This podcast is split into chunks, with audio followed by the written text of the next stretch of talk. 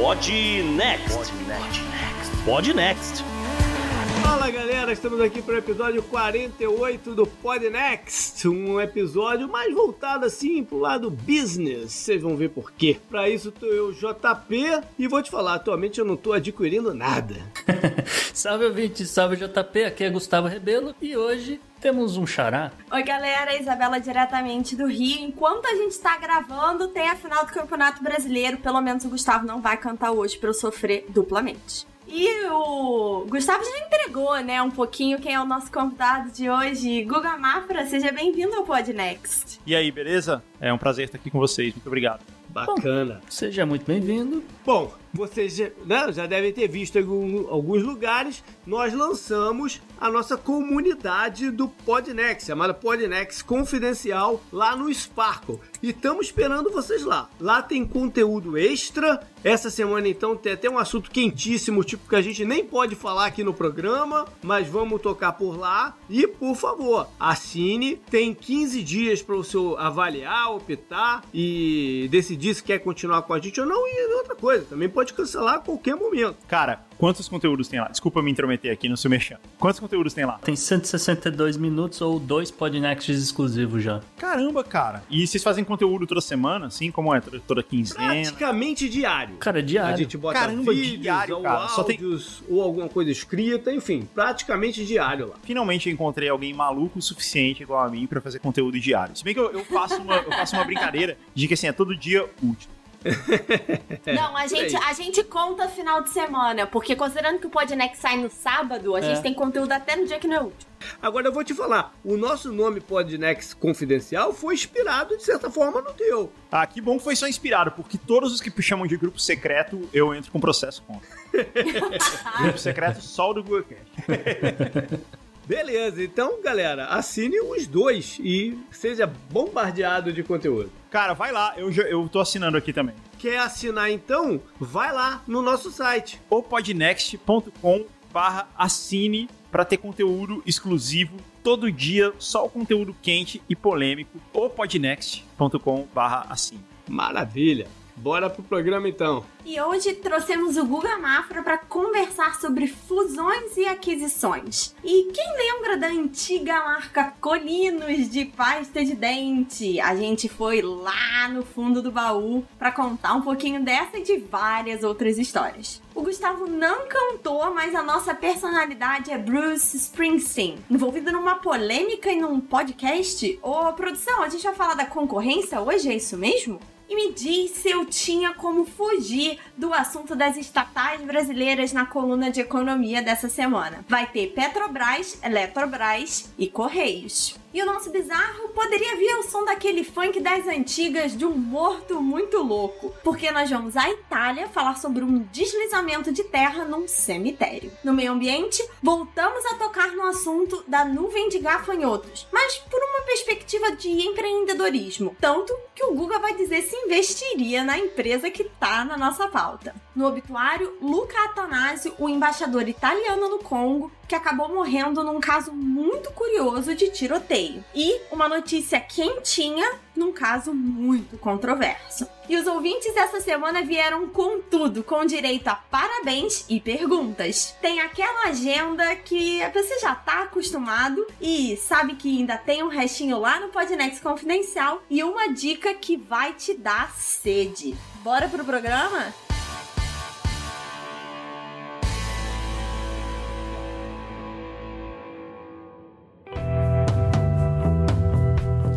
Assunto quente da semana. Bom, o nosso tema principal hoje, a gente se inspirou num pitaco que o Gustavo deu num daqueles nossos programas de final, especiais de final de ano, que diga-se passagem, se você não escutou, volta lá, escuta, porque eles são muito bacanas. Que ele falou que 2021 seria o ano das fusões. E eu fiquei com aquilo na cabeça. É, fusões e aquisições, né? Os dois, não necessariamente só fusão, né? Pode ser só comprar um monte Isso. de empresa também. Isso. Mas eu fiquei com isso na cabeça e eu queria entender por que que 2021, qual é o cenário específico de 2021 para isso ter uma, um aumento, não, um boom nessa prática. Ah, bom, então, JP, quando eu, eu comecei a pesquisar para fazer aquele especial, eu cheguei a ler algumas coisas com relação ao ano de 2019. 2019 foi um ano muito bom, um ano muito quente para muitas empresas, é, grandes, pequenas, médias, etc. E 2020, teoricamente, essa galera teria dinheiro em caixa para estar tá buscando esse tipo de crescimento, esse tipo de consolidação de mercado, esse tipo de coisa. Só que a gente sabe muito bem que 2020 foi o ano da pandemia, então a galera segurou essa grana né? E obviamente que dinheiro parado é prejuízo. Então virou o ano 2021, o cenário tá um pouco diferente, porque a gente sabe que tem vacinas, a gente sabe que tem alguns lugares reabrindo, algumas coisas começam a reabrir e tal. Então existe aí um, um vamos dizer, um otimismo do investidor, um, investi um, um, um otimismo do, dessas empresas mesmo de olha, vamos tentar crescer, vamos sair daqui do, da onde a gente tá, a gente tá com dinheiro sobrando, vamos fazer alguma coisa e tal. E foi daí que vem a minha ideia, falar, olha, acho que 2021 pode ser um ano que a gente vai ver aí bastante aquisições e fusões. Acho que o Gustavo falou uma coisa importante, que essa é uma prática que já vem acontecendo. A gente já vê muitos setores da economia crescendo por fusões e aquisições. A gente vai passar aqui por algumas histórias, né, algumas questões, mas 2020 acabou criando uma represa, exatamente tanto de dinheiro como do setor de tecnologia, que é um dos pontos que a gente vai tratar aqui hoje, que uma das formas de expandir é comprando o seu possível futuro concorrente. E, e Guga, você vê a questão da pandemia, do, da dificuldade que muitas empresas tiveram né, no ano 2020 por falta de receitas em diversos segmentos, você vê isso como um facilitador para essa prática? Olha, cara, pode ser um facilitador no segmento. Assim, tudo no capitalismo tem dois lados, né? Pode uhum. ser um uhum. facilitador de um lado, porque tem gente precisando de dinheiro, mas pode ser um dificultador por outro lado, porque tem muita gente sem dinheiro. Uhum. Né? Então depende de que lado que você tá dessa, dessa equação aí. Mas sim, por exemplo, uma coisa que já se aventava muito nos Estados Unidos e que costuma ser uma tendência entre outros países, principalmente os países em desenvolvimento, principalmente os países do BRICS, os países da América Latina. Em geral, esses países eles costumam seguir muito as tendências da economia americana, né? Uhum. Então já era uma tendência na economia americana muito antes da pandemia a aquisição dos grandes nomes do varejo pelas empresas de shopping. Sim. Uhum. Porque os nomes do varejo eles vão quebrando, né? Um a um. Quebra, é, já estava quebrando um tempo, um tempo. A Office Depot se juntou com a Office Max, que eram as empresas que vendiam material de escritório, as papelarias. Toys R Us quebrou. Uhum. Não, essa semana a, a Fries pediu falência. Abraço pro Nick Ellis, que me mandou a notícia. Pois é, e tem a Bed Bath Beyond também, que tá aí no, no, no, caminho. Tem várias empresas, né? Que TJ Maxx, é, a Sears também já tinha fechado um monte de lojas em 2018, 2019. E essas são todas grandes empresas. Essas empresas, essas lojas, elas costumam ser o que a gente chama de loja âncora em shoppings. Uhum. Agora, as empresas de shopping, o shopping ele funciona assim: uma empresa vai lá, constrói um prédio enorme e aluga essas lojas para os lojistas e é assim que eles ganham dinheiro. E eles precisam de lojas âncoras. São uhum. lojas muito grandes que atraem o público para que eles vão lá e eles vão no fim passear no shopping e ver as lojas menores também também. Isso. E já existia uma tendência de algumas dessas empresas comprarem a, essas cadeias, a gente chama de cadeia de chain, né? A cadeia é uma tradução uhum. ruim. Essas franquias, essas grandes lojas, que são as lojas âncora, já existia uma tendência delas serem compradas pelas empresas de shopping para que os shoppings continuem funcionando, para que eles continuem tendo lojas âncora antes que todas elas quebrem. E essa é uma coisa que acelerou demais. Só que essa é uma fusão complicada, né? Fusão de varejo, como as margens de lucro no varejo são sempre muito apertadas e elas são muito alavancadas e você tem um grande problema baseado em inventário, fusão de varejo é sempre mais complicada do que uma fusão de empresa de serviço, de software, por exemplo. Mas sim, tá aí um exemplo de como a pandemia acelerou uma coisa. A gente, acho que o Google puxou aí um assunto que é a dificuldade de você mergir, né, as, as empresas. O pessoal sempre fala muito de sinergia. O que que essas empresas vão ganhar se unindo? Quanto elas vão economizar? E aí vai desde você ter um único RH ou um único marketing, e isso faz com que a, é, a nova empresa, né, a novo conglomerado seja mais ou menos atraente, até pensando em bolsa de valores, isso tudo. Isso. Então acho que é uma boa oportunidade da gente fazer essa diferenciação dos termos, né? O que, que é uma fusão e o que, que é uma aquisição. E, e, e, por que que elas acontecem né, de, de forma separada, apesar de ser um grupo basicamente comprando o outro. Uma aquisição é quando uma empresa compra outra. Uhum. Uma fusão é quando uma empresa compra outra, mas eles querem dar uma disfarçada. Mais ou Eles querem fazer o menos. famoso downsize, né? Que aí junta tudo, manda a galera embora e toca por uma empresa só.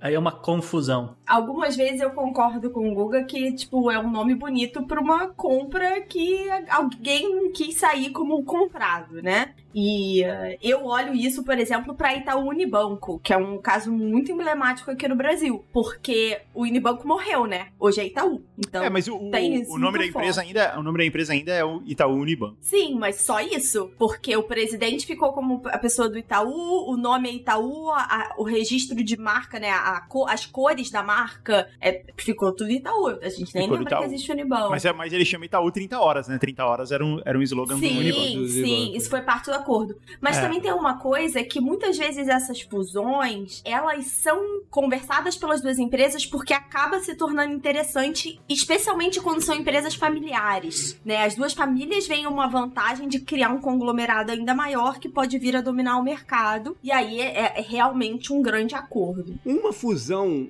gigantesca que você tem, que tem realmente cara de fusão foi a ExxonMobil. Sim. Que juntaram até os dois nomes, né? Ficou ExxonMobil. E Verdade. o- o, é, eles exploraram a distribuição da Exxon com o nome forte da Mobil em óleo lubrificante e, e- e várias outras coisas, a credibilidade do produto deles. A Exxon ficando no, no Texas, a Mobil lá na Califórnia, então tinha tudo uma. Também uma questão de logística. Isso, mas tinha esse, esse interesse, é, a distribuição de um com a, com a credibilidade da marca do outro. É, mas, mas em geral, a ideia de uma fusão, assim, de uma fusão desse jeito que você está falando, que é um exemplo muito bom, aliás, da ExxonMobil, é que é uma questão de marca mesmo, né? De marketing. Olha, a marca vai ficar mais forte se a gente mantiver as duas. Né? Em outros segmentos, fala assim, nossa, olha, a marca vai ficar mais forte se a gente usar uma só. É um outro exemplo razoavelmente recente é a da United com a Continental. Isso. né? Eles mantiveram o nome United, mas a logomarca ficou sendo da Continental. É até hoje, é, É. até meio engraçado. É, o meu, como o meu ranço tá na marca United, eles conseguiram levar meu ranço junto, entendeu? Mas devia ter muitas vantagens em, em manter Ah, isso. claro. Não, ninguém leva o ranço da Isabela em consideração ao unir É. marcas, né, gente? É, não, talvez, talvez, talvez tivesse mais gente com o ranço da Não, Continental. só o hangar, o hangar da United no aeroporto de Chicago, que é um dos principais dos Estados Unidos, um hangar gigantesco que os caras têm lá escrito United, eu acho que não vale a pena você mudar pra Continental, por exemplo, né? Mas Tem- é, Depende é, um mas, pouco.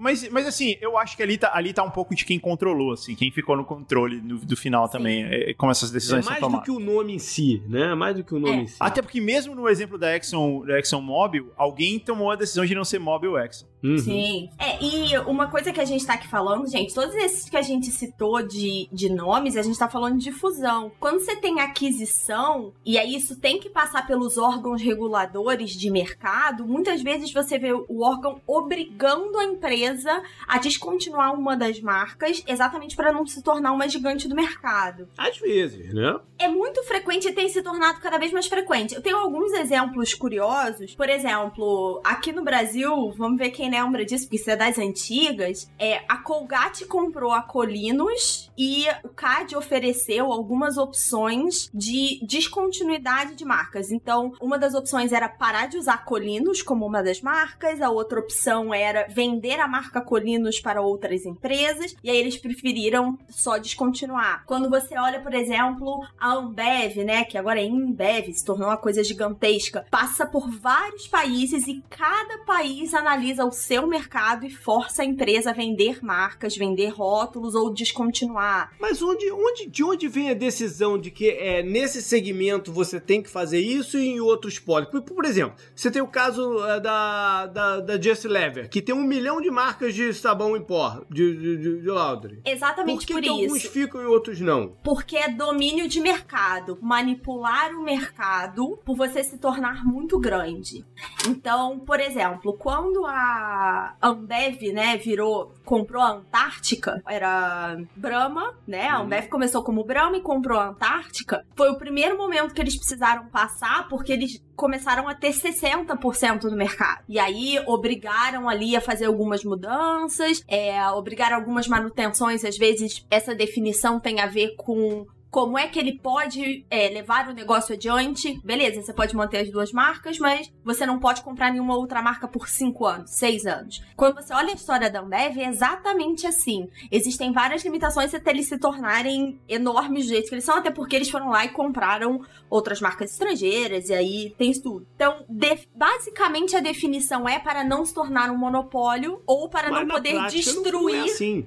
Na, na prática não é assim, se torna. É, é, é, uma negociação entre, o, entre a empresa e o órgão regulador, né? Então, ele, a, o órgão regulador vai lá e oferece a alternativa. Ó, a, gente, a gente aprova se você fizer isso. Ou às vezes a empresa oferece também, olha, se a gente você aprova se eu abrir mão dessa marca aqui, ou se eu me comprometer a vender essa marca e tal. É o que acontece aqui. O Colinas é um exemplo bom que você falou aí, porque o Colinas era o líder de mercado. Era, Sim, era eles tiveram que continuar a principal marca, exatamente. A marca principal, é. E, tipo, eles fizeram e valeu a pena para eles. É, também é difícil avaliar isso hoje em dia, né? É, uma outra curiosidade, por exemplo, essa compra da, da Fox pela Disney, o, como é que funciona? Passa pelos Estados Unidos, que é a central, né? E aí vai para vários países para ser aprovado. Aparentemente, aqui no Brasil e nos Estados Unidos, o Gustavo até comentou isso no Twitter, a necessidade é que eles mudaram o nome da Fox para, para Star, né? O canal. É porque foi obrigado a descontinuar continuar a marca Fox naquele segmento, entendeu? Ah. É, aqui no Brasil parece que tem a ver com os esportes, porque ESPN e Fox Sport não poderiam. Então, cada país acaba tendo definição dentro do mercado que eles enxergam. Não, e aí vocês falaram em descontinuar as coisas, a, a Fox tem um conteúdo mais adulto, tal, que não é exatamente o segmento que interessa muito a Disney, uhum. e eles já vão lançar uma coisa paralela, uma assinatura paralela. Eu diria que tem potencial para ser vendido um dia, inclusive. Mas como curiosidade, é, essa, essa aquisição tem várias nuances, né? A, a começar que é, a, a Disney, né, que,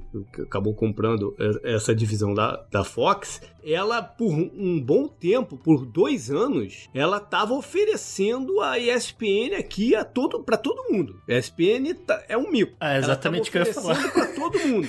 A ESPN de todo o segmento Disney, etc. A ESPN é o que é mais dá prejuízo. Inclusive a Fox se interessou em comprar a ESPN durante um tempo, porque a ESPN tem bons contratos de college football. Então, é, ficaram na negociação até que reverteu, até que a Fox falou: ah, quer saber o um negócio aqui? Ao contrário, você não quer me comprar? E aí comprou. E o que, e o que despertou o interesse da Fox em vender a parada foi, foi uma coisa incrível. Foi o, o campeonato de cricket da Índia. Sim. Então, um bilhão de pessoas vendo. Porque eles estavam negociando para compra desse campeonato, para distribuir esse campeonato para o mundo. E aí o Facebook entrou na parada e fez uma proposta maior. Ela acabou cobrindo a proposta do Facebook, mas chegou à conclusão de que, cara, esse, esse segmento a gente vai estar tá lascado. Eu, eu, quando essa galera online entrar de vez nos esportes, a gente não vai ter como competir. E saiu fora do mercado, praticamente entregou pra Disney, que tava desesperado pro outro lado, mas vi, é, é, como a Disney tá, tinha acabado, tava prestes a lançar o seu streaming, que era uh, o Disney Plus, e que precisava de conteúdo lá para dentro, acabou aliando uma coisa com a outra, né? Tornando uma empresa de esporte mais forte e pegando o conteúdo para dentro do streaming. Mas foi cheio de nuances essa parada aí.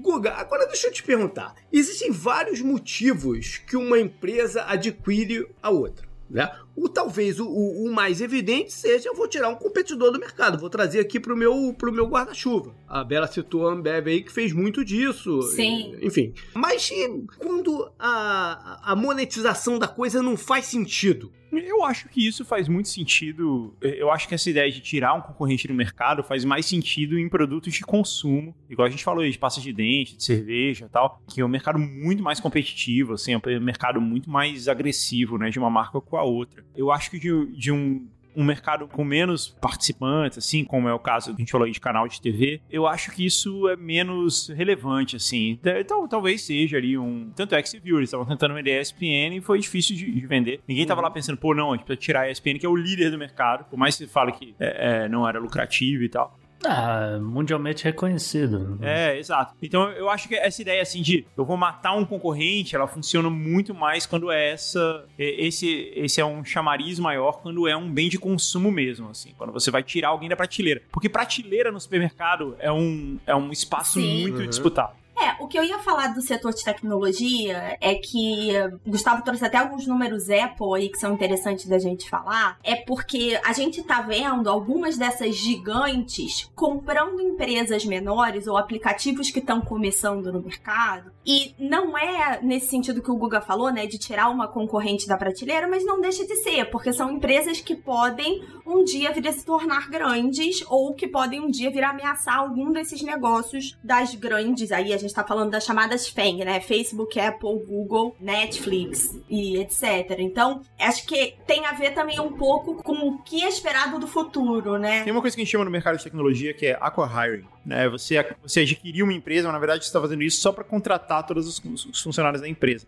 É uma maneira de você aumentar o seu headcount então, muito rápido. Porque às vezes você olha pra parada e, pensa, cara, os caras não vão conseguir monetizar essa empresa que eles estão comprando. Então, às vezes eles nem querem, né? Às vezes, às vezes ele compra e mata a empresa imediatamente, assim, Exato. você... Mas, por exemplo, o que, que o Facebook consegue monetizar do Waze, por exemplo? Não, o Waze é do Google, não era do Facebook. Do, desculpa, eu falei Facebook, já falou o Google. Mas o, o Waze, ele tinha um, uma sinergia grande ali de tecnologia que eles tinham de mapa e de medição de mapa em tempo real, que, que tinha tudo a ver com outro produto que o Google tinha, que era o Google Maps. As duas empresas faziam sentido. Mas assim, tem uma outra coisa muito típica na tecnologia, que é patentes. Né? Então você tem essas duas coisas, assim, ou você quer a equipe daquela pequena empresa. É assim, o Facebook, o Google, a Apple, eles não têm medo de que algum alguma outra grande empresa vai ficar maior do que eles. Isso, isso não amedronta eles, isso não, não é algo que, tipo, não, não faz parte do, do planejamento de, de, empresas desse volume, assim, de tamanho. Mas eles, eles precisam crescer muito rápido. Então, contratar pessoas uma a uma é um negócio doloroso para eles. Então, quando eles não podem chegar lá e, e, contratar mil pessoas de uma vez, é atraente. Outra coisa é patente, né? Ah, essa empresa já tem um monte de patentes nessa área. Você vai lá, compra, você se torna dono dessas patentes, e mesmo que. Aí faz mais sentido essa história de concorrência, sabe? Mesmo que o cara não seja um concorrente, é, ele nunca vai conseguir se estruturar para ser um concorrente seu, você tá tirando ali uma patente que ele um dia pode comercializar para um concorrente seu que já existe, entendeu? Uhum. Então, isso, isso é um caminho bem comum também de empresas de tecnologia, assim, de pequenas empresas que são, são vendidas dessa maneira. Às vezes, às vezes também, assim, é, essas empresas, elas são muito é, elas têm metas, né? E uma das metas que essas empresas costumam ter é uma meta que a gente costuma chamar aqui no jargão brasileiro de MAU. É o Monthly Average é, user. É, então é assim, é o número de usuários ativos por mês. E você tem que crescer o mal, crescer esse número. É, e às vezes uma maneira de você crescer é você comprar alguém que tenha esses usuários, entendeu? É... E às vezes é, é, só isso mesmo, né? O cara tá comprando porque precisa justificar algumas coisas e tal. É, comprou, bateu a meta, ganhou bônus. Acontece. É, e, e, aí acontece uma parada engraçada também, que às vezes um grupo compra o outro, e dentro desse grupo que ele comprou, tem uma série de empresas que não tem nada a ver com eles, e eles não têm a menor ideia de como lidar com essas empresas. Uhum. É, um fica clássico. tudo num, num, limbo enorme. Eu vou até voltar um exemplo aqui da, da Ambev, que num belo momento foi lá e comprou Bush, cerveja, que tem Budweiser, uhum. e, né, é. e as coisas todas. E aí, de repente, levou a divisão de parque temático Eles deles. têm um parque. SeaWorld, Busch Gardens, não sei o quê. E os caras falaram, pô, o que, que a gente vai fazer com isso aqui? Inclusive, a Francine tem um primo que trabalha na Ambev e ele veio algumas vezes aqui em Orlando para tentar analisar o business do SeaWorld e tal, não sei o que, e ver o que, que eles podiam tirar dali, entendeu? Acabou que no final das contas, eles deram uma sorte inacreditável. Uhum. Que eles venderam o, o, essa divisão de parques para uma outra empresa, coisa de uns 3 a, 3 a 6 meses, agora não sei, 3 a 6 meses antes de sair o filme Blackfish, que detonou o SeaWorld. É verdade, aquele filme, eu lembro daquele filme. Eles conseguiram vender assim, faltando, sei lá, quatro meses para sair o, o, o, filme. Tem um outro exemplo sem sair do Missouri, né, JP? Que a, a, a Pfizer tava com grana por conta do Viagra tal, lá atrás. E falou, porra, então vou comprar alguma empresa aqui de biotecnologia. O que, que tem de biotecnologia à venda tal, não sei o que. Aí a Pfizer foi lá e comprou a Monsanto juntou a, a, uma coisa de veterinária que eles não faziam ideia. Porque que a gente vai fazer com o negócio aqui de veterinário? É, não tem nada a ver com o que a gente faz. A gente lida com. Né, a empresa farmacêutica lida com o ser humano tal. Tinha, até que tinha alguma coisa de remédio ali, mas não sabe o que fazer com isso, e venderam tal a, a, divisão que, que na época estava estudando suplementação animal com hormônio e não sei o que, que acabou indo pro limbo também. E ficou um tempão sendo dona da Monsanto, que biotecnologia só que é semente, cara, não tem nada a ver com o ser humano. Ah, peraí, então foram eles que venderam pra Bayer? É, Depois eles se desfizeram da Monsanto e a Monsanto, né, voltou a ser uma empresa independente e aí a Monsanto foi comprada pela Bayer. Tem uma outra história muito boa dessa, que é... Existia um banco, um dos maiores bancos do Brasil nos anos 90, que foi internacionalizado durante as fusões e aquisições que aconteceram aí nessa época, né, nos anos 90, quando isso passou a ser permitido, era o Banco Real. E o Banco Real foi comprado por um banco holandês que era o Banco ABN, né? Era o banco, uhum. era o banco da Holanda, assim, era o banco como se fosse um banco estatal holandês. E ele comprou e durante muito tempo, né, depois eles foram comprados pelo Santander, já faz um bom tempo também, gente faz uns 10, 12 anos. Mas até 12 anos atrás, o Banco Real era um dos maiores bancos do Brasil. É, e eu queria então, chamar a atenção que amei essa, esse comentário do Google, porque quando a gente puxou essa pauta e e a gente, alguém listou assim, Brasil na pauta, a primeira coisa que eu pensei foi, foram essas aquisições ali, anos 90, com a monte de quebra dos estatais, né? Que é quando você vê o Citibank que acabou vindo para o Brasil depois se desfazendo e tudo mais. Aqui no Brasil a gente tem muito esse histórico. E aí, curiosamente, a gente estava falando aí de dominar um mercado futuro possível. A gente viu isso com o Itaú XP, e aí, JP, aquela pergunta que você fez, né? Por que, uhum. que tem bloqueios? O CAD bloqueou uma parte da compra da XP pela Itaú, né, na verdade, bloqueou as possibilidades de compra futura, porque eles enxergavam que se os bancos começassem a englobar as corretoras, eles iam dominar todo o mercado de investimento que estava florescendo de uma forma positiva para o consumidor. E aí eles é. cortaram e impediram tanto a expansão do Itaú como os outros bancos de comprarem corretoras. É, isso é parecido com, com, com a mídia aqui nos Estados Unidos, né? Que de certa forma, por ser é dono de um canal de televisão, você não pode comprar um jornal entendeu? Coisa do gênero assim para você não dominar a informação. Mas olha só, vamos voltar agora para 2021, uhum. né? Já que o Gustavo lá no, no especial abriu essa porteira, Gustavo, o que que você acha que vai rolar em 2021 aí de, de, de grandes manchetes? Grandes manchetes, é, eu tenho alguns rumores, JP, se vai então virar. Vai então tem alguns rumores. É um rumor. Não sei se vai adiante, não tem interesse. Aliás, não tenho participação em nenhuma dessas empresas aqui da, dessa lista. Eu entendeu? Não estou especulando, não estou fazendo ninguém falar, vou comprar amanhã porque vai vender e tal. É, tem um rumor muito forte que já é antigo e agora voltou com muita força, que é a Microsoft comprar o Pinterest. A Microsoft já comprou seu LinkedIn há uns, uns anos atrás e agora está interessado em outra rede social, está interessado no Pinterest. É, e aí eu jogo pro Guga Mafra, eu pergunto pro Xará se ele tem alguma ideia por que a Microsoft estaria de olho no Pinterest. Eu acho que é uma diversificação de, das empresas de tecnologia de... É um pouco daquilo que a gente estava falando, de ter usuários, né? É. De, de expandir volume de usuário. Então, o Pinterest é uma boa empresa que está no mercado há um tempo, tem um volume grande de usuários, ela tem um nicho muito específico ali que ela domina. E tá aí, né? Tá na pista. Então, faz sentido para a Microsoft adquirir isso, considerando os, que os competidores deles atualmente, a Apple, Facebook, o Google, etc., também tem muitos investimentos nessas áreas, né? De ter redes sociais, de ter conteúdo. Eu confesso também que eu andei dando, é, pensando um pouco sobre isso. A Microsoft ela tem se voltado muito para banco de dados e, e, né, e nuvem e cloud computing, esse tipo de coisa. E o Pinterest hoje é um, uma rede social que tem um banco de imagens enorme, então talvez eles enxerguem isso como uma forma de complementar esses dados que eles já têm. Então, eu acho que é, que é mais uma questão de, de você você ocupar o espaço da maneira correta, porque se a Microsoft não faz isso, é, é assim, antigamente a gente tinha empresa que fabricava hardware, uhum. que era a Intel,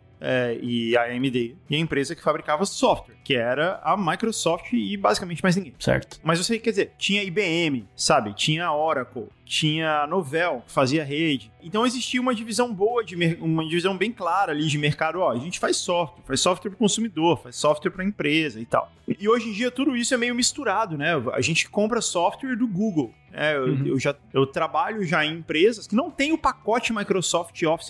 Pensa que loucura era isso 10 é. anos atrás. Você não tem o Word e Excel na sua, na sua empresa. Não tem porque você compra isso do Google, porque você usa o do, do Google Docs aqui. Uhum. E tem várias outras coisas. O Facebook tem um, um produto que é o Facebook Enterprise, eu acho que é também é isso, é uma, é uma suíte de comunicação empresarial para equipes é, se comunicarem, etc. Então tudo isso vai se misturando, sabe? Então é uma maneira dela se manter ativa nesse mercado de, olha, como é que, como é que ela vai fazer que outras pessoas usem ferramentas Microsoft? Ela tem usuários, ela tem uma rede social que é dela, então essa rede ela é powered pelo Outlook, né? O Outlook, quando você vai construir seu e-mail lá, quando você vai abrir uma planilha, ele abre usando o Excel, e aí essas coisas vão se juntando, entendeu? Legal. Essa é a nova cara da empresa de software, uma cara uhum. que foi meio que desenhada pelo Google e também pela uhum. Apple em parte, né? Eu vou falando em Apple, JP. A Apple, ela comprou basicamente nos últimos seis anos mais de 100 empresas. Isso dá mais ou menos uma empresa a cada três ou quatro semanas. Acredito que em parte é aquilo que a gente já falou, uma forma de você expandir o número de programadores, expandir ali seus, né,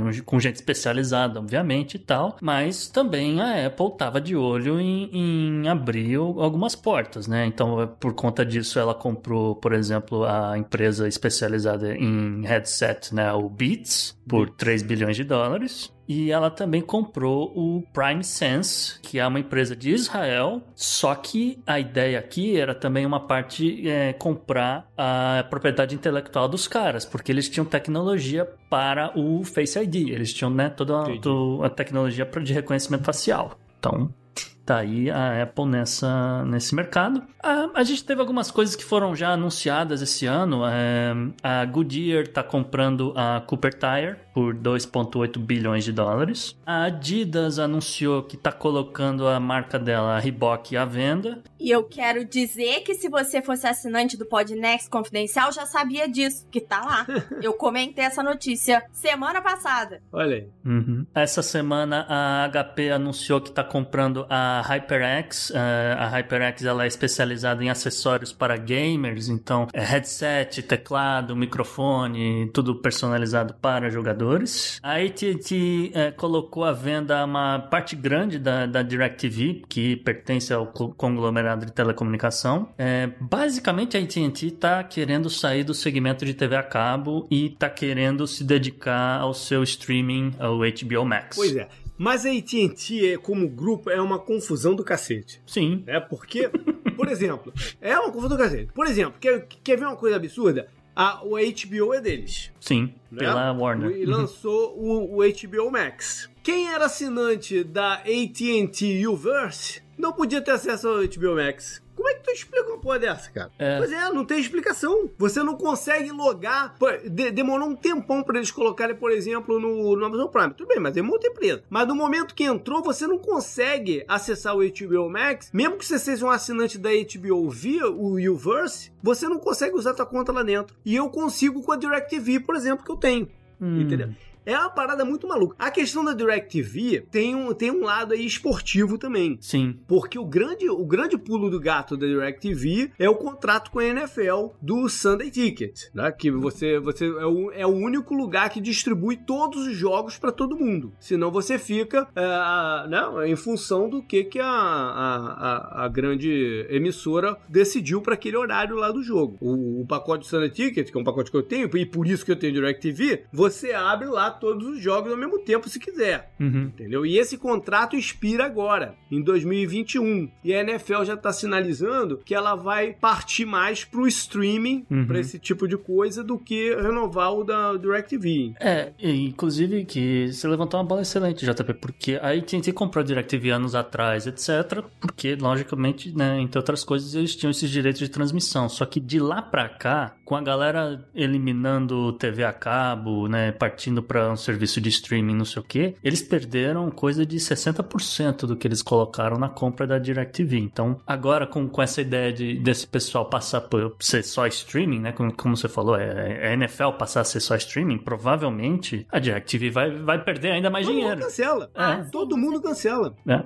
Então, Guga, Pra gente dar uma encerrada nesse assunto, eu sei que você tem uma experiência pessoal nesse, dentro desse, né, dessas uh, fusões, aquisições e tal. Você quer compartilhar aí com a galera como é que foi para você uh, vivenciar isso? Cara, eu posso compartilhar um pouco. Tem várias coisas que eu não posso compartilhar. Claro. Eu, eu ainda estou sob contrato em relação a isso. Eu já tive dos dois lados, né? Eu já comprei uma empresa. Eu já, quer dizer, eu não, né? A empresa uhum. da qual eu era sócio comprou outra empresa. E foi muito louco, cara. É uma coisa que foi muito surpreendente, assim, é o quanto você tem que cuidar de cultura. A gente comprou uma empresa que já era nossa parceira, que a gente já trabalhava junto há bastante tempo, que fazia total sentido, tinha todas essas sinergias, e ainda assim a gente teve muito choque de cultura ali entre uma empresa e outra, sabe? E esse foi um aprendizado muito grande, assim, foi algo muito legal. E eu recomendo para todo mundo que um dia for passar por essa experiência, seja na linha de frente de uma, de uma aquisição ou de uma fusão, ou seja mesmo trabalhando numa empresa que está passando por isso,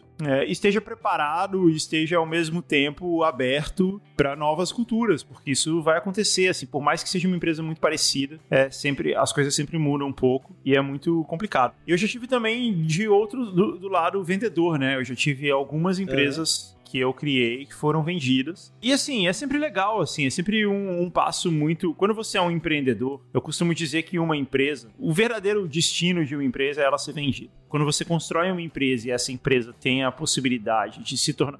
É óbvio que eu não estou falando assim de um consultório de dentista, ou um uhum. bar, é, um restaurante é, ou um escritório de advogado. Não, não é esse ponto. É óbvio que existem empresas que elas fazem sentido que elas continuem sendo sempre familiares, ou, sempre, ou sendo sempre restritas a um círculo específico e tal. Mas empresas de software, empresas que atendem, é, empresas de entretenimento, coisa assim, o normal é ela ser vendida, o normal é ela fazer parte de uma empresa maior a partir de um certo tempo, entendeu? Porque ela vai ficando uhum. muito grande, ela precisa escalar, ela precisa crescer. Então, uma aquisição, fusão e aquisição é algo que faz muito parte da realidade hoje, de, de como, as, de como as empresas são hoje. A gente tem empresas que sempre atuam em, num nível mundial, sabe? Que oferecem software, ou oferecem serviços, ou oferecem conteúdo num nível mundial, que tem que escalar de uma maneira muito rápido, que podem contratar, que podem e devem contratar em qualquer lugar do mundo, que podem oferecer seus produtos em qualquer lugar do mundo. É diferente de, sei lá, dos anos 80 para trás, quando empresas eram algo mais físico, né? Era algo mais. Sei lá, você tem que ter um escritório, as pessoas têm que ir pro mesmo escritório, tem que se reunir e tal. Hoje em dia, nada. Código ainda mais de com... investimento. É, ainda mais, ainda mais agora com 2020 né? Que é, é, engraçado que quando, quando começou a pandemia, eu comecei a perceber isso. Eu comecei a perceber o quanto eu já estava acostumado com aquela situação, assim, porque eu já trabalho assim há muitos anos, né? E, e, eu, e eu comecei a perceber quantas pessoas não estavam acostumadas a trabalhar com isso. E, sabe, foi aí que eu percebi a diferença. Mas a, a pandemia colocou todo mundo meio que nesse mesmo barco, ó. Todo mundo trabalha remoto, todo mundo trabalha no mundo inteiro, todo mundo tem que saber lidar com isso, todo mundo tem que saber é, se, trabalhar colaborando num, num, num, projeto, mesmo que você não vai se encontrar pessoalmente. E isso só vai fazer esses, esse cenário todo crescer, porque faz mais sentido ainda que empresas antes, uma empresa para ela ser comprada ou adquirida ou participar de uma fusão, elas precisavam estar no mesmo mercado e fazer sentido junto. Agora não, uma empresa do Japão pode comprar uma empresa do Rio de Janeiro sem nenhum problema, entendeu?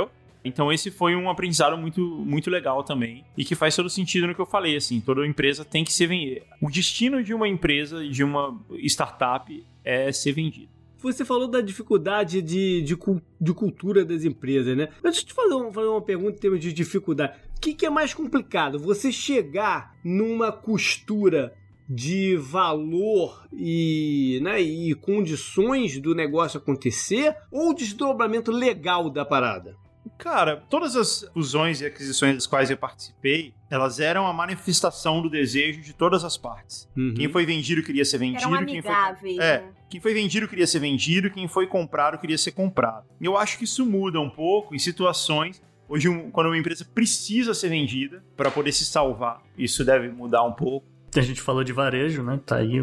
Porque quando, cara, quando uma empresa precisa ser vendida para se salvar, em geral vai ter ali 15 mil, 20 mil demissões, né? Tem essas coisas uhum. que são, são sempre muito tensas. Outra coisa é que muitas dessas fusões, ainda mais quando a gente fala de empresas grandes aí, a gente tá falando de companhia aérea e tal, elas acontecem no âmbito do controle acionário, né? Ela, assim, essas empresas já são públicas, elas não têm um dono, uhum. elas, elas têm negociação, elas têm... É uma compra revelia, né? É, é, o, é o chamado é o chamado takeover? É, um hostile takeover, né? É aquisição é. hostil. Né? Não, nem, nem sempre, nem sempre um, um, um takeover precisa ser uh, hostil, Total, assim. é. Mesmo quando ele não é, ainda assim, não é todo mundo que tá, que tá ali. Assim, você falou do lado jurídico, né? Quando uma empresa pública, né, uma, uma SA de capital aberto, compra outra SA de capital aberto, as questões jurídicas, elas são muito poucas, porque essas duas empresas, elas já são, é, ela- elas já, elas já trabalham em compliance com as regras do SEC nos Estados Unidos, ou da CVM no Uhum. Brasil, então do órgão equivalente, né? Quando são empresas mais privadas, de capital fechado, vai depender dessa questão aí de se tem. Enfim, se tá todo mundo afim de que aquele negócio realmente aconteça. Eu acho que, eu acho que é mais. A parte mais difícil é de cultura, de comunicação, de marketing, de pessoas, do que a parte jurídica em si. Porque é sempre um negócio tão tenso assim que ele é muito coberto. É igual ter um prenup num casamento, Uhum, entendeu? uhum. É igual um casamento com prenup. Ele é muito certinho, assim. Eu acho que Inclusive, isso. envolve vários advogados para poder fazer isso acontecer. E, e eu, e eu tava falando, você tava falando, e eu tava lembrando aqui que o, o personagem do Richard Gere em Pretty Woman, Linda Mulher, ele era um advogado de, de fusões Sim. e aquisições. Lembra disso ou não? É um clássico. Era a especialidade dele, era forçar essas fusões. E por falar também forçar fusões e aquisições, eu não sei se você assiste, Guga, você assiste Succession do, da HBO? Não, nunca assisti, não. Que é uma Caraca, série? do cacete, cara. Bom exemplo. É né? do cacete, cara. E lá acontece uma tentativa de takeover desse, desse sentido hostil e rola e mostra todo o desenrolar da parada. É muito maneiro. Dica extra, dica extra da Dica semana. extra de é, cultural da semana. Succession do, do HBO. É, tá na- é, teve duas temporadas só. Vai pra terceira. Vai pra terceira, e confirmado. É sensacional. Pô, legal. Eu, eu vou assistir, vou procurar. E ganhou um monte de prêmio aí de minissérie, ator, atriz, etc. Porque é, realmente a história é muito boa. É, no caso, é uma empresa de mídia, só pra constar que é De mídia. tipo é, a Fox. É, é uma gigante de mídia. Fox É, News, é, vamos é. dizer assim. E tem muita gente que relaciona a Disney, na verdade, porque eles têm uma divisão de, de parque temático dentro Tem da também, empresa é verdade. deles e tal, é verdade. Cruzeiros, é verdade. Bom, e o desenrolar de várias dessas histórias aqui, você vai poder ver lá na nossa comunidade do Sparkle, que é onde a gente faz o follow-up das histórias. Exatamente. Up next. Up next. Up next.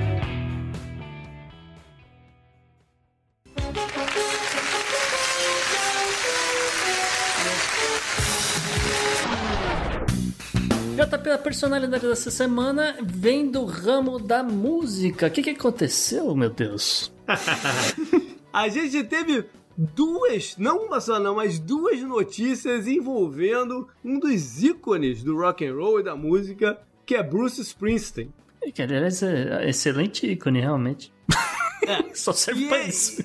E a primeira, a primeira chega a ser engraçada de uma certa certo ponto, que ele estava vindo num processo judicial porque ele acabou preso uma época, alguns meses atrás aí, por dirigir intoxicado. E aí, eh, foi pra corte a parada e tal, não sei o que, e a, e a decisão saiu esses dias. Ele vai ter que pagar uma multa de 500 dólares. Que pro nosso amigo Bruce Springsteen é uma brincadeira, né? Agora, a história que gerou essa, essa prisão dele é do cacete. Ele tava num parque nacional, lá em New Jersey. Um, um negócio lá que tem lá. E ele resolveu tomar um shot de tequila. E o guarda do parque viu ele tomando shot do- de tequila e perguntou pra ele: vem cá, você vai dirigir aí agora? Aí ele tava de moto. Ele falou: pô. Ah, Aí o cara chamou a polícia, mano.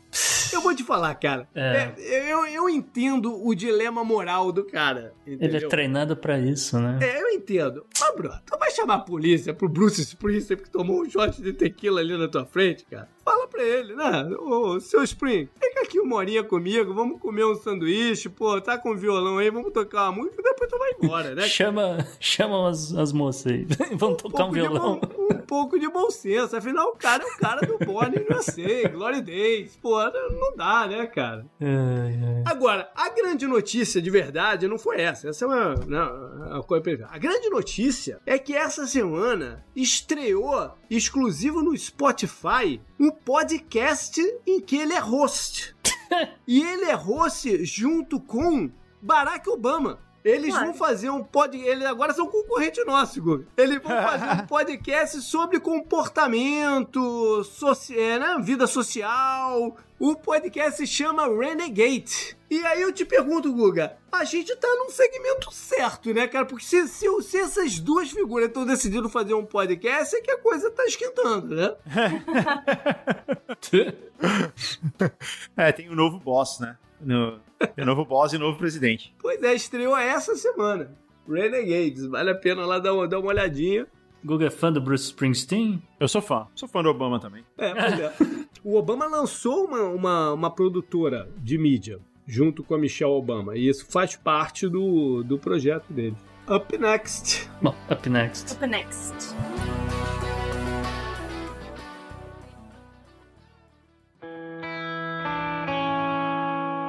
Economy. Economy. Economy. Economy. Economia mundial. Mas Isa, esse Podnext de hoje não é só fusão e aquisição, a gente também tem questões de privatização. Pois é, Gustavo. Hoje a gente estava respondendo stories lá no Instagram. Alguém perguntou como é que a gente escolhe pauta quente. E eu respondi que às vezes é a pauta que escolhe a gente, né? Claramente, essa foi um desses casos, porque não tinha como não falar do governo brasileiro e estatais, não só privatização, mas toda a confusão envolvendo estatais. E aí eu queria começar falando sobre a Petrobras. E por um lado diferente, todo mundo aí já falou a semana inteira sobre é, a fala do Bolsonaro, a troca do presidente da Petrobras. Mas eu queria levantar um assunto pouquíssimo comentado, que é a questão legal. Então, não sei se todo mundo sabe disso, em 2016, depois de todos aqueles casos de corrupção envolvendo a Petrobras, foi criada a chamada Lei das Estatais. Quem quiser aí pesquisar, Lei 13.303, que, abre aspas, dispõe sobre o estatuto jurídico da empresa pública, da sociedade de economia mista e de suas subsidiárias. Por que isso? Por que isso foi criado? Para que empresas não só públicas, mas também mistas, que é o caso da Petrobras, né, que tem uma parte que é do governo e uma parte negociada em bolsa, elas sigam regras de compliance, regras de vamos dizer assim, boas práticas, né? Que sejam compatíveis com outras empresas privadas, exatamente para evitar casos de corrupção, uso dessas empresas de forma indevida. E uma dessas regras, uma dessas leis é sobre a divulgação de informações relevantes e a outra é sobre a não ingerência política sobre o conselho administrativo da empresa. Eu não preciso nem dizer que o que aconteceu com Bolsonaro sexta-feira fere esses dois princípios e um processo foi aberto pela CVM, a Comissão de Valores Mobiliários aqui do Brasil. Então, Estou foi... chocado. É. Você está chocado com a quebra da lei ou com a abertura do processo? Os dois. Os dois. Pois é. Mas uma coisa aqui importante, Gustavo, é que foi listado no site da CVM a abertura do processo no sábado, dia 20, para apurar duas coisas, exatamente essa questão da interferência direta do presidente e a não compatibilidade da divulgação de informações relevantes. Porque empresas listadas em bolsa têm a obrigação de listar informações relevantes que podem afetar o preço das ações com uma notificação, é registrado na CVM. O que aconteceu é que o Bolsonaro falou sobre a troca de presidente na live quinta-noite, cerca de uma hora antes da Petrobras soltar a nota oficial, claramente correndo desesperada porque ninguém sabia ele ia falar isso do jeito que ele falou. E aí isso é contra a lei e tá sendo investigado. E aí, gente, a gente gosta de ver o circo pegar fogo, né? A gente não. O povo em Brasília gosta de ver o circo pegar fogo. Por quê? Um deputado federal, o senhor Rubens Bueno, pediu que a CVM estenda as investigações para saber se alguém diretamente vinculado ao presidente lucrou com as negociações das ações da Petrobras e isso caracterizaria informação privilegiada. Porque enquanto é só uma quebra, Petrobras vai ser multada, já perdeu 100 bilhões de reais mesmo aí de valor de mercado. Vai ser que nem as 500 reais aí do Bruce Springsteen. E aí é que o bicho começa a pegar fogo, porque a informação privilegiada da cadeia. E assim, eu não duvido que isso possa ter acontecido. E uma das coisas que o deputado falou é que talvez alguém tenha se aproveitado, tenha sido essa declaração do Bolsonaro orquestrada ou não. Então, até de uma forma indireta, alguém vinculado ao presidente pode ter se beneficiado. E aí, gente, vai ser uma baita de uma confusão. Ou não ou não. Eu também acho que pode acabar em pizza a informação privilegiada, mas eu bem acho que a Petrobras vai ser multada nessa. Mas, para acalmar os ânimos da bolsa, né? Porque ninguém é bobo. E eu, pessoalmente, acredito que foi uma negociação com o Guedes, a saída do presidente da Petrobras, e o governo soltar a MP para desestatizar a Eletrobras, porque isso estava engavetado ó, há meses, se não anos no governo. 20 anos, para ser exato. Não, mas nesse governo especificamente, isso estava lá na pauta do Guedes desde o começo. Então, eu acredito que foi, tipo assim, o Bolsonaro quis demitir o presidente da Petrobras, o Guedes usou isso como uma barganha e não levou só a Eletrobras, levou também, possivelmente, a privatização dos Correios, né? Porque da Eletrobras saiu uma medida provisória que tem algumas ressalvas. E aí, uma coisa importante, gente: o governo manteria o que se chama de Golden Share, que é um poder de veto em algumas votações, mesmo sendo um acionista minoritário. E ainda tem algumas limitações do que a empresa deve continuar investindo. Já no lado dos Correios, a história está um pouquinho mais atrás. O que chegou à Câmara foi só um projeto de lei com o novo marco legal dos serviços postais. É só o primeiro passo para poder privatizar os Correios. E aí, essa lei define termos técnicos, o que poderia abrir espaço para uma competição. A gente está falando aí de comprar competidores. Será que alguém vai comprar os Correios? Não, eu te digo desde já, acho que ninguém vai comprar os Correios esse ano e muito menos a Eletrobras. Eu acho que vai acabar tudo em pizza esses projetos de privatização, sinceramente. Pois é. A gente ainda vai falar muito de privatização no, Com certeza. no, no futuro e vai ter espaço para isso. E se a Isa tiver informação privilegiada, ela vai soltar lá no confidencial. Mas se eu tiver informação privilegiada, gente. Eu ganho dinheiro na bolsa e sumo daqui, pô. É, pelo amor de Deus. Se, se pica daqui. Up é. next. Up next. Up next.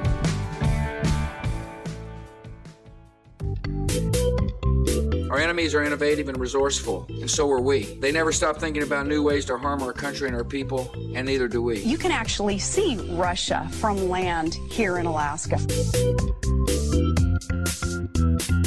Gustavo, eu poderia estar usando todo o meu italiano no bizarro dessa semana também, é isso? É, Isa, de repente a Itália não sai mais do Podnext, eu não sei porquê. Eu acho ótimo. É, a gente podia estar inclusive falando do Etna no meio ambiente, mas não rolou. Olha só, aconteceu um deslizamento de um barranco na Itália em uma área que ficava exatamente um cemitério. E junto com o barranco rolando, rolaram pelo menos ali uns 200 caixões e túmulos que foram parar no mar Mediterrâneo. Trabalhadores no cemitério de Camogli, que foi construído há mais ou menos uns 100 anos, perto da costa de Gênova, notaram pela primeira vez uma rachadura no muro do cemitério no sábado, durante uma manutenção de rotina, de acordo com Francesco Olivari, o prefeito de Camogli. Vamos lá, Francesco, faz um sotaque direito, Gustavo, pelo amor de Deus. Olha, embarcações conseguiram recuperar até agora pelo menos 10 caixões tá? Ainda tem 190 caixões desaparecidos. Na segunda-feira, a autoridade portuária bloqueou a área costeira próxima do cemitério para evitar que qualquer caixão siga flutuando pelo Mediterrâneo. Agora, nada a ver com a história em cima, deixa eu contar uma parada aqui. Eu tenho um tio. Ah, sabia. Que... sempre, sempre. Que morreu, né? E foi enterrado no cemitério em Bacaxá, que é do lado de Saquarema, hum. no, no estado do Rio de Janeiro. E rolou um deslizamento de terra nesse cemitério e os cachorros foram todos pro mar. E esse, ele foi pro mar, ele foi embora. E nunca acharam? Um caso parecido com isso aqui, nunca acharam e nem nunca procuraram, né? Foi pro mar e, e, e se foi. E nem, ninguém foi nem lá, lá, lá olhar mais não. Nem se deu o trabalho de buscar. Não, já tava morto mesmo, já foi. Então, logo mais na sua televisão, Sharknado com zumbis. Não, já tem a Sharknado suficiente, Gustavo, pelo amor de Deus. Up next. Up next. Up next.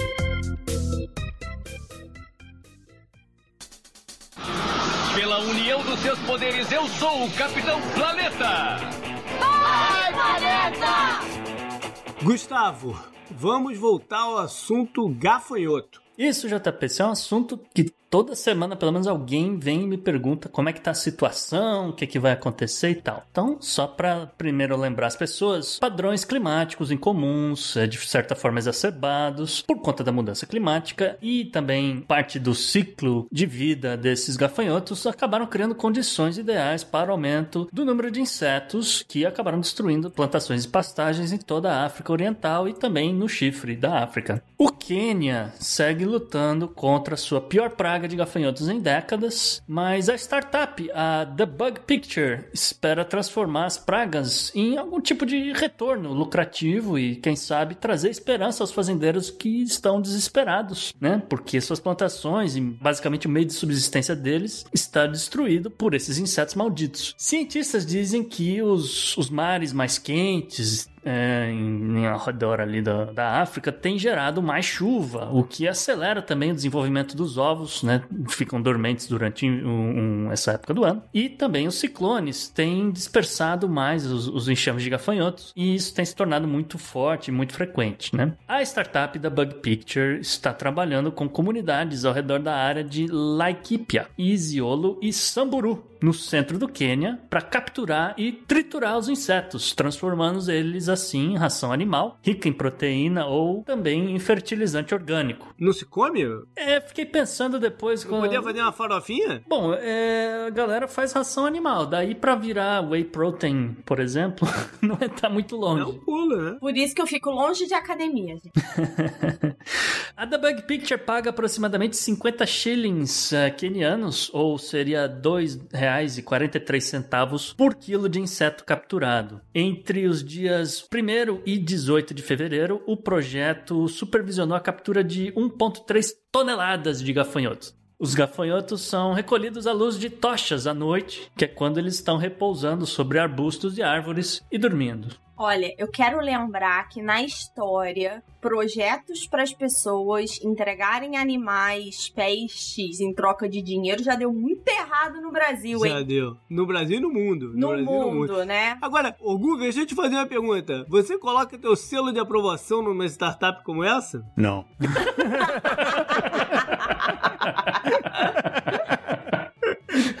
Up next. Up next.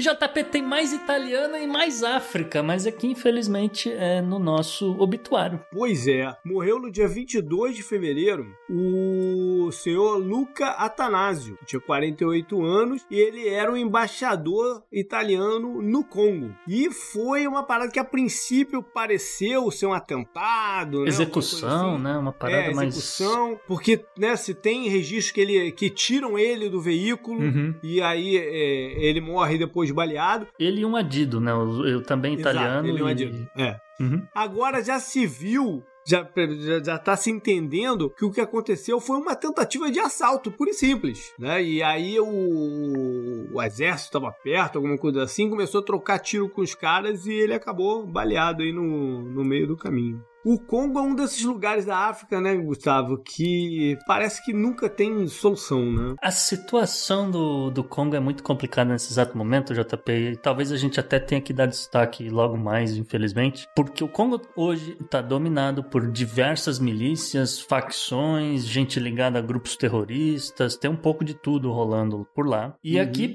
provavelmente foi isso que aconteceu, tá? Algum, algum grupo desse tipo falou: ah, tem um comboio aí, não sei o que, que eles estão trazendo fazendo, mas vamos lá roubar. Infelizmente, o embaixador italiano estava indo ao aquele parque nacional famoso, acho que é Virunga, Virunga, uma coisa assim, que é famoso, né? A galera tem, tem né, vários animais é, né, nessa área e tal. Então o cara estava indo para lá e aproveitou a carona no comboio, mas infelizmente acabou morrendo, né? Essa situação no Congo é um conflito que já dura desde 98 e calcula-se que cerca de 4 milhões de pessoas já morreram em decorrência desse conflito. É o maior número de perdas perdas em conflito armado desde a Segunda Guerra Mundial. É aquilo que a gente sempre fala.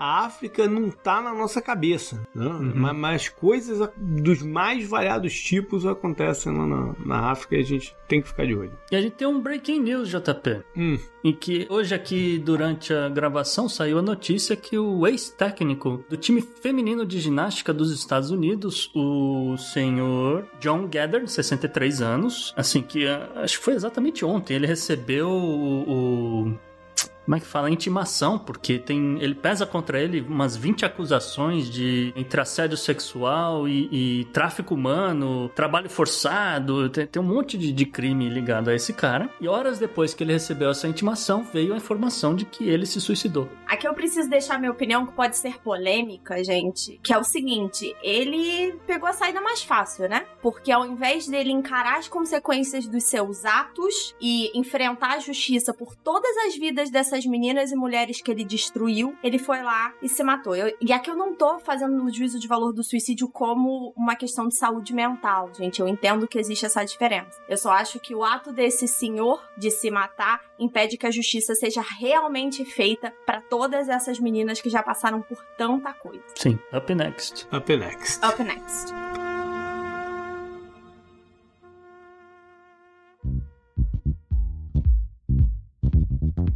Mensagem. Mensagem. Mensagem.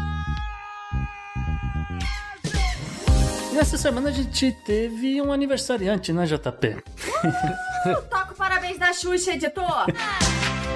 Parabéns! Uhul! Parabéns! Uhul! Isso, e aí o nosso ouvinte, o Rodrigo Nagata, que ele é assinante do Podnext, mandou um áudio de feliz aniversário pro JP. Aqui não deu tempo do JP responder, mas agora ele pode agradecer. Pô, inclusive eu, eu, eu, eu conheço o Rodrigo Nagata, ele é ele também é apoiador lá do 10 Jardas. É, eu conheço o Rodrigo Nagata de, de, de um tempinho aí. O nosso ouvinte aqui também, legal, bacana. Obrigado aí, Rodrigo. Vamos nessa. Isso, e um outro ouvinte também do Podnext Confidencial não quis mandar áudio, mas ele preferiu mandar texto. Também é válido, pelo claro. Telegram exclusivo. Ele perguntou para nós se alguma hora a gente pretende falar sobre os Panama Papers e os, o que desenrolou dessa história toda de o que? Dois e três anos atrás. Que é gigante. Boa sugestão de pauta. Mas é uma boa sugestão, sim. De repente a gente até chama o Felipe.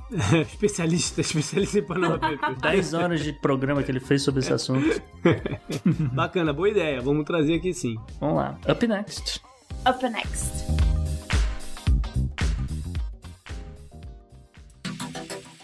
Anote no seu calendário. JP, e qual é a agenda publicável dessa semana? Porque a gente já falou que o que não é publicável tá lá no Podnext Confidencial, né? É, no Podnext Confidencial eu vou nos assuntos mais curiosos, assim e tal. Aqui eu vou começar pela né, agenda atual. Em termos de eleições pelo mundo, a gente tem a do Legislativo em El Salvador. Não é, né? É, é, é da Câmara mesmo que vai definir aí o, o rumo de um país que a gente já trouxe aqui como na parte histórica de envolvimento dos Estados Estados Unidos, né, complicações anticomunistas e tal na década de 80, eles seguem aí na sua luta democrática. Na agenda histórica, escolhi três coisas. No dia 1 de março de 1936, foi finalizada a construção do Hoover Dam. Para quem não sabe, é uma represa gigantesca, né? ali entre os estados do Nevada e do Arizona. Ele levou cinco anos para ser construído. Calcula-se que umas 138 a 140 pessoas tenham morrido no, no processo. Ele custou 49 milhões de dólares em 1931, quando começou a ser construído. Né? O orçamento era de 49 milhões de dólares. Corrigindo esse, esse valor para 2019, seria 675 milhões. E eu vou dizer que é um valor baixo, porque se você fosse fazer uma obra de, desse tipo hoje em dia, ah, sim. você está falando de bilhões. Sim, é, sim, com fácil, certeza. Né? Ainda é o governo americano que controla a represa. Foi uma época de muito investimento em infraestrutura, né, vindo aí do, da depressão e, e, tudo mais. Ele começa dentro do governo Roosevelt e a ideia era, ele tem várias funções. Ele tem a função de energia, né, uhum. é uma elétrica, ele gera, ele gera energia para a região toda, mas ele também tem um lado de controle de enchentes do, do, uhum. do Rio Colorado, né, que uhum. eles com isso eles conseguiram abrir áreas aí para plantio plantio, para algumas coisas, e serve também de irrigação. Sim. As águas de, né, que ele recebe de irrigação para esses estados que tem muitas áreas desérticas e tal, e acaba sendo produtivo também. Inclusive, você falou de enchentes, JP, tem um documentário muito bom falando sobre enchentes, Superman de 78 dentro da área que, né, que foi represada e que, que gerou ali, foi construída uma cidade chamada Boulder City, que era para o pessoal que trabalhava mesmo. Foi, era uma cidade administrada pelo governo federal, que depois de uns anos passou então para o estado de, de Nevada. E durante a Segunda Guerra Mundial, os nazistas tinham um plano de implodir o, o, o UBD, mas isso, isso nunca chegou nem perto de ser feito. Por falar em nazistas, Março 2 de 1965 foi quando estreia nos cinemas A Noviça Rebelde, ou The Sound of Music. Pode cantar, vai. Não, quem gosta de cantar essa é a minha filha Nicole. É, meu filho também adora. É, ela tá aprendendo a tocar no violino né, até, inclusive. O filme que custou aproximadamente 8 milhões de dólares para ser feito, ganhou, levou cinco Oscars, né? É uma adaptação de uma peça que retrata uma, uma história quase semi-verídica aí da, da família Trapp. Uhum. E no cinema, né, foi protagonizado por Julia Andrews e Christopher Plummer, que faleceu há pouco tempo, tem uma ou duas semanas faleceu. É, não entrou pro obituário, não deu tempo, mas pois é. fica o registro. Ele tem como cenário a Segunda Guerra Mundial, né, a fuga da família lá da, da, da Áustria, enfim, fugindo dos nazistas e o relacionamento ali daquela mulher que foi tomar conta das crianças com o, uhum. o, o pai da família e é um dos grandes filmes da, da história do cinema. Com certeza. Por fim, março 3, 1991, foi o dia em que o sujeito chamado Rodney King, um negro ex ex-presidente que estava né, solto incondicional, ele foi brutalmente espancado pela polícia. E isso vai gerar, pouco depois, uma onda de protestos e, né,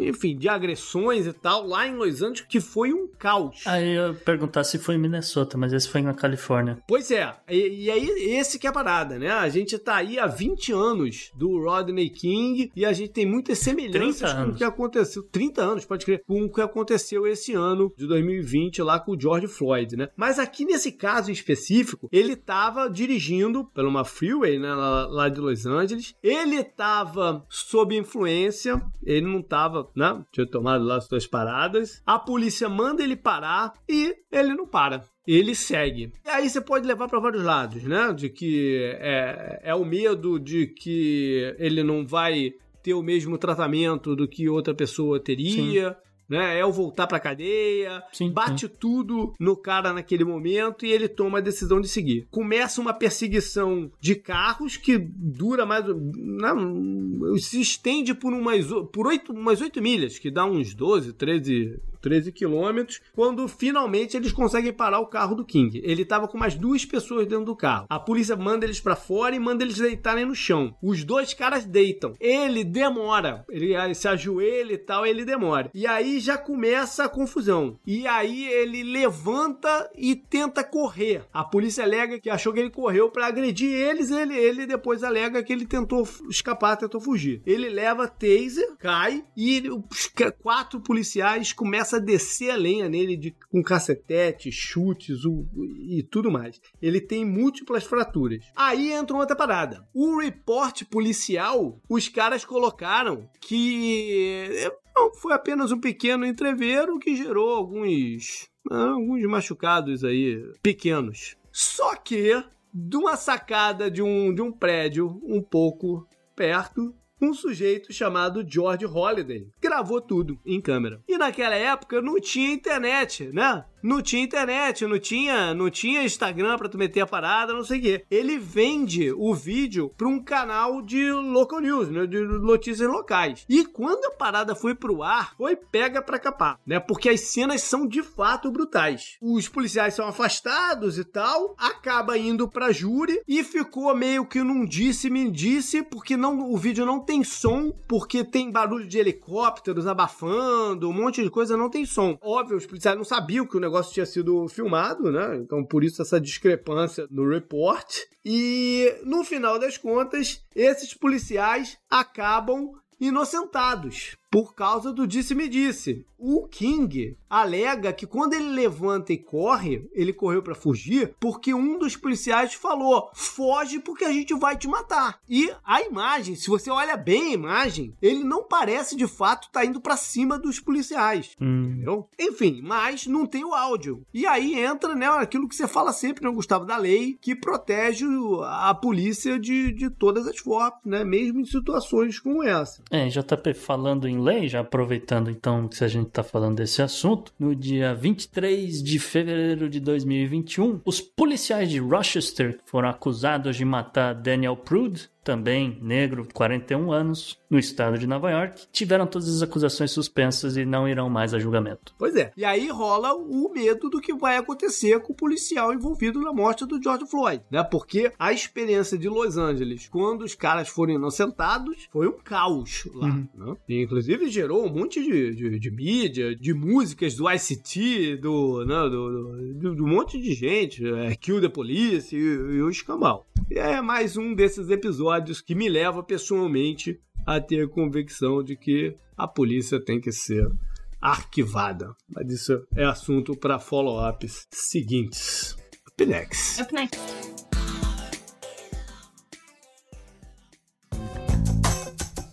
Esse eu recomendo para você.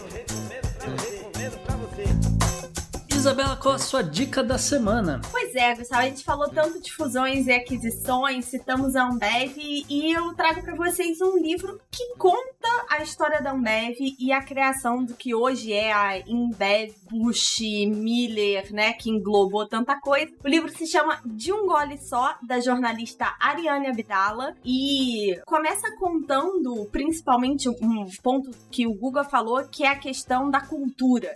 Então, a cultura que veio lá atrás com o Lehman, com o Herman e com o Sucupira e uh, como isso acaba se transformando na maior cervejaria do mundo. Super recomendo, o livro é muito bom, de um gole só. Legal. Foi esse então o programa. É, em primeiro lugar, quero agradecer muito a participação do Guga Mafra que tá aí com a gente, cara. Valeu. O que, que você quer falar aí mais pra galera? Pô, eu que agradeço. Queria convidar todo mundo a ir lá ouvir o Google Cash, onde a gente conta histórias que são melhores que as histórias que vocês contam aqui. Porque... eu tô brincando. Não, mas eu queria convidar todo mundo aí lá pra ouvir histórias, convidar vocês também pra participar lá um dia, ler histórias com a gente.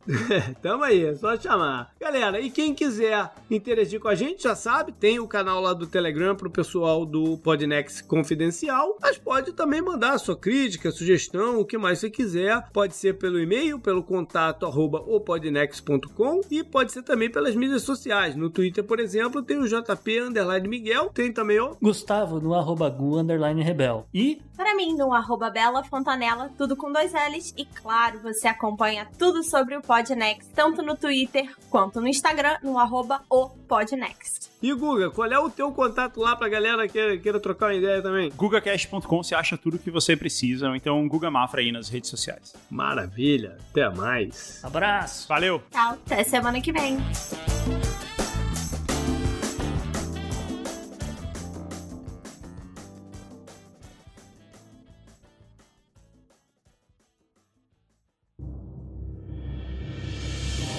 Este episódio foi editado por Atelas, soluções em áudio para podcasts.